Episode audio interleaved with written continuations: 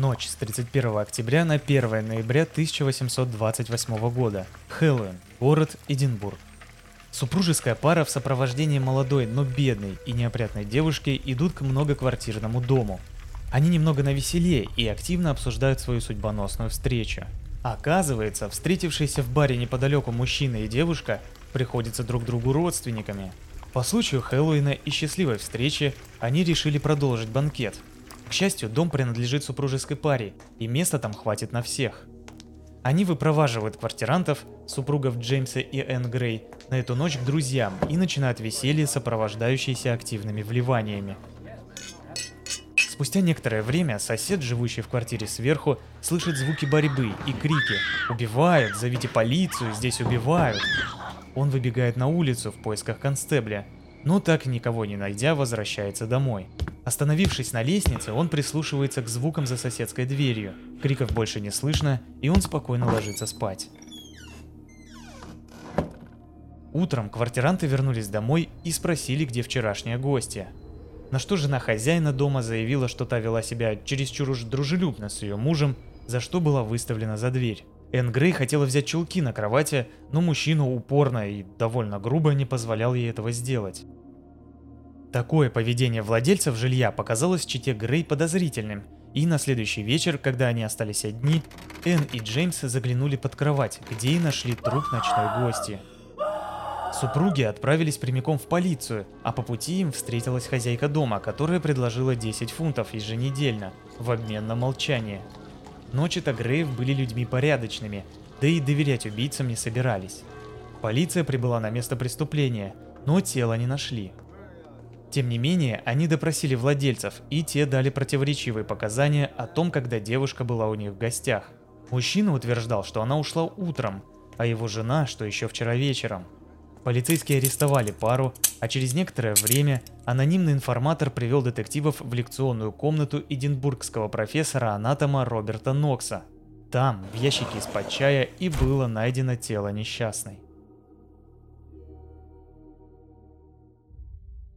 Здравствуйте! Вы слушаете 13 выпуск подкаста «Золотой жук», а меня зовут Евгений. Чтобы понять, как тело оказалось в ящике в кабинете профессора Нокса, давайте сперва посмотрим на Европу начала 19 века. Резко возрос интерес к медицине. Чтобы изучать человеческий организм и проводить какие-то исследования, ученым был необходим материал – тела – Единственным законным источником этого материала были казненные преступники, но как раз в это время количество преступлений, за которые была предусмотрена смертная казнь, резко сократили, что создало просто огромный спрос на трупы. На этом фоне появилось и новое нелегальное ремесло – похитители тел. Они быстро наладили рынок сбыта и начали добывать материалы всеми возможными способами. От разграбления могил до так называемых анатомических убийств – Девушку, чье тело было найдено в ящике, звали Марджори Кэмпбелл Докерти, а убийц – Уильям Бёрк и Хелен МакДугал. Естественно, никакими родственниками для Марджори они не являлись, это был лишь повод заманить девушку в дом и убить. Бёрк встретил ее в местном баре, когда та выпрашивала милостыню постояльцев. Идеальная жертва. Полиция смогла связать убийство со множеством других похожих эпизодов, произошедших за последний год в этом районе – также выяснилось, что Бёрк работал не только с МакДугал, но и еще с одной парой, живущей неподалеку, Уильямом Хэром и его женой Маргарет Лэрд. По данным полиции, они совершили в общей сложности 16 убийств с целью продажи тел анатомам. Кто же такие Бёрк и Хэр? Уильям Бёрк родился в 1792 году в сельском приходе Аррей в пригороде Страбена в графстве Тирон, Ирландия. К 1817 году он перепробовал множество профессий, в том числе помощник полицейского, женился и у него даже был ребенок. Но ничто не радовало Уильяма, и он решил уехать в Шотландию. Правда, брать семью в его планы не входило, так что фактически он сбежал. В Шотландии он устроился землекопом на строительстве Юнион-канала. Там он встретил свою последнюю любовь и сообщницу Хелен МакДугал – на тот момент она была разведена и имела двоих детей от предыдущего сожителя. После окончания строительства пара периодически переезжала, подрабатывая на фермах паденной работой, продавая БУ одежду и ремонтируя обувь. В итоге они осели в Эдинбурге, где и познакомились с Хэром. Уильям Хэр родился в 1792 или 1804 году. Предположительно в Пойнтс-Пасс, близ города Ньюри, в той же провинции, что и Бёрк. И так же, как тезка, перебрался в Шотландию на строительство Юнион-канала. После чего также поселился в Эдинбурге, в меблированных комнатах на Таннерс Клоус. Там он подружился с их владельцем по фамилии Лок. В 1826 году Лок умер, а Хэр вступил в брак с его вдовой Маргарет Лэрд. Так Хэр стал совладельцем доходного дома своей новой жены. В декабре 1828 года у них родился ребенок. Еще в конце 1827 года Бёрк поселился в доходном доме Хэра и Лэрд, но известно, что он познакомился с Маргарет раньше, во время одного из приездов в Эдинбург. В результате Бёрк и Хэр стали приятелями. 27 ноября 1827 года один из квартирантов Хэра, престарелый отставной солдат, которого звали Дональд, умер по вполне естественным причинам. Так как он задолжал за жилье 4 фунта, а слухи о дефиците тел уже успели разлететься, Хэр и Бёрк решили сдать тело мужчины в университет.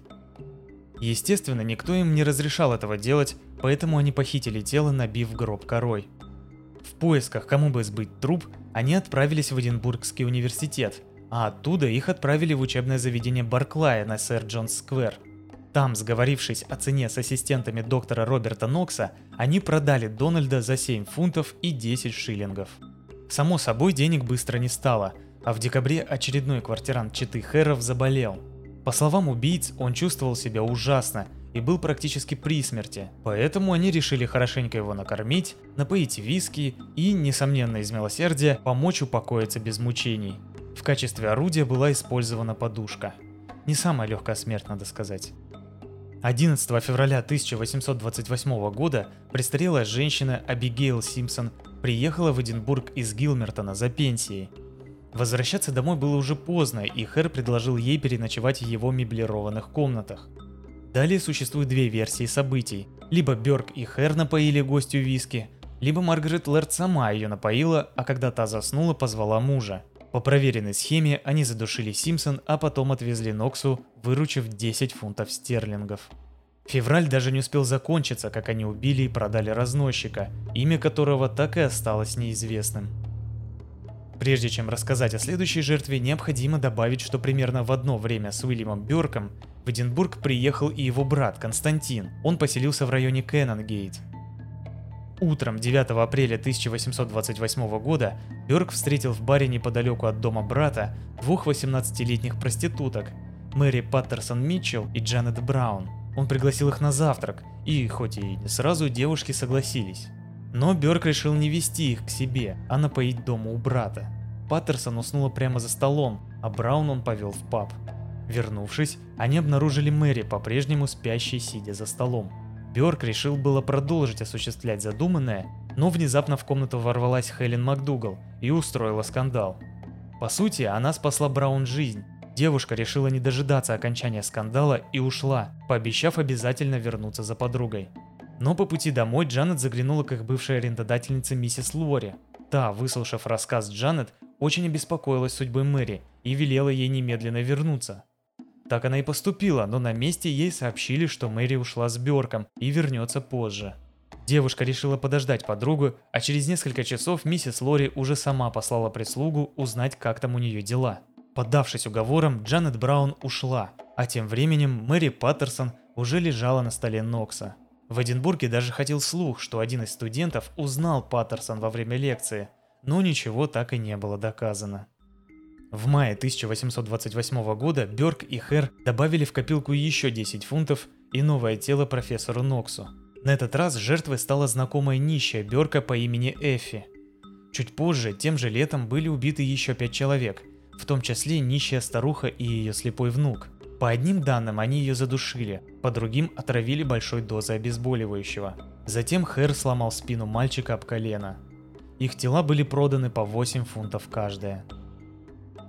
Около июня 1828 года между Хэром и Бёрком произошел разлад. Бёрк уехал из Эдинбурга, и его партнер решил добыть несколько тел самостоятельно, а выручкой делиться само собой не хотел. Тогда чета Бёрков решила покинуть доходный дом Хэров и снять свой собственный многоквартирный дом. Тем не менее, бизнесу это не мешало. В том же месяце они убили еще троих человек. Прачку по имени миссис Ослер, двоюродную сестру жены Берка Энн МакДугал, а также безымянную пьяную женщину. Ее задержала полиция, но Бёрк, заявив, что хорошо ее знает и отведет домой, через пару часов уже доставил новое тело на стол профессору Ноксу.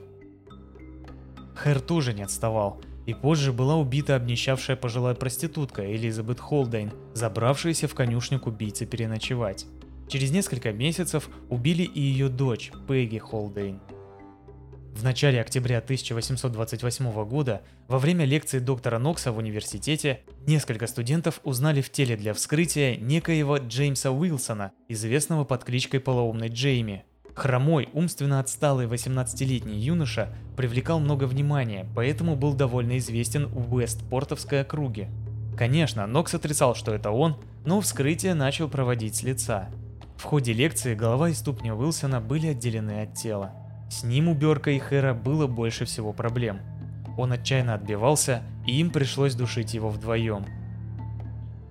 Последней жертвой, как мы уже знаем, стала та самая Марджери Докерти, с которой и начался мой рассказ. Обоих преступников и их жен заключили под стражу. Газеты сразу же ухватились за сенсацию, и уже 6 ноября 1828 года Джанет Браун, помните проституток, одна из которых уснула сидя за столом, пришла в участок, где опознала вещи, принадлежавшие ее подруге, Мэри Паттерсон. Однако все собранные улики оказались недостаточно убедительными, и лорд-адвокат сэр Уильям Рэй предложил Хэру пойти на сделку. Он предложил преступнику покаяться и дать показания против сообщника в обмен на иммунитет от судебного преследования. И это сработало. 24 декабря 1828 года Уильяму Хэру был вынесен приговор – смертная казнь с последующим публичным анатомированием. Это тело медицина получила законным путем. Казнь состоялась 28 января 1829 года на улице Лон-Маркет перед собором Сейнт-Джайлз. За ней наблюдали от 25 до 40 тысяч человек. После этого тело убийцы было выставлено на всеобщее обозрение в Эдинбургском медицинском колледже, а несколько студентов даже смогли отрезать по кусочку кожи и продать как сувениры. Профессор Александр Монро, осуществивший препарирование тела, согласно приговору обмакнул перо в кровь Берка и написал в специально приготовленной книге. «Писано кровью Берка, повешенного в Эдинбурге. Сия кровь была взята из его головы». Книга, обтянутая дубленой кожей Берка, его посмертная маска и скелет экспонируются в анатомическом музее медицинской школы Эдинбургского университета. Хелен МакДугал была отпущена за невозможностью доказать ее соучастие в убийствах. Мать Джеймса Уилсона подала иск против Хэра, но он был отклонен из-за защиты от преследования. Нокс и вовсе не понес никакого наказания, и даже обвинения ему выдвинуты не были. На исповеди Бёрк клялся, что тот не знал о происхождении трупов – тем не менее, общественность посчитала иначе и подвергла Нокса публичной обструкции как фактического инициатора всех этих преступлений. Несмотря на то, что МакДугал, Хэр и Лэрд избежали казни, их судьба сложилась не лучшим образом. МакДугал по возвращении домой подверглась нападению разъяренной толпы. Потом, по неподтвержденным данным, она уехала к своей семье, а затем эмигрировала в Австралию, где погибла в пожаре примерно в 1868 году. Маргарет Лэрд, отпущенная 19 января 1829 года, тоже едва избежала уличного суда в Глазго и предположительно уехала в Белфаст. Ее дальнейшая судьба неизвестна. Уильям Хэр был освобожден 5 февраля 1829 года и отправился в Дамфрис. Там он также подвергся жесткой травле на улице и был вынужден просить убежище у полиции, которая, согласно договору, предоставила его в стенах местной тюрьмы. Затем его усадили в дилижанс и отправили в Англию. Ходило множество слухов о судьбе убийцы, но ни один из них не был официально подтвержден. 31 марта 1829 года в одной из газет Ньюри была заметка о появлении Хэра в городе Скарва. В Великобритании ходили слухи, что он ослеп, обнищал и просил милостыню в лондонском районе Ист-Энд. Там до него якобы добралась толпа, убийцу забили до смерти и сбросили в известняковый карьер – Последний раз его видели в Англии в городе Карлайл. Профессор Роберт Нокс продолжил пользоваться услугами похитителей тел, но в 1832 году, после принятия закона, предоставляющего медицинским учебным заведениям и ученым больше способов легального получения тел для исследований, Популярность его лекций упала.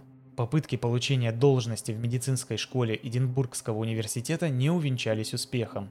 В 1842 году умерла его жена, и полностью дискредитированный в глазах научного сообщества Нокс переехал в Лондон.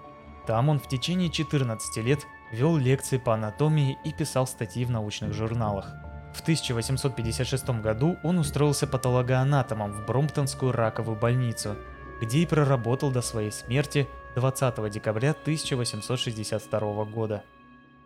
Преступления Берка и Хэра запустили законодательный процесс, увенчавшийся созданием так называемого анатомического акта. В первом номере британского медицинского научного журнала The Lancet за 1829 год написали Говорят, что Бёрк и Хэр – подлинные авторы указанной меры, и то, что парламент никогда не додумался бы санкционировать из предусмотрительности, теперь силою вырвут из его страхов.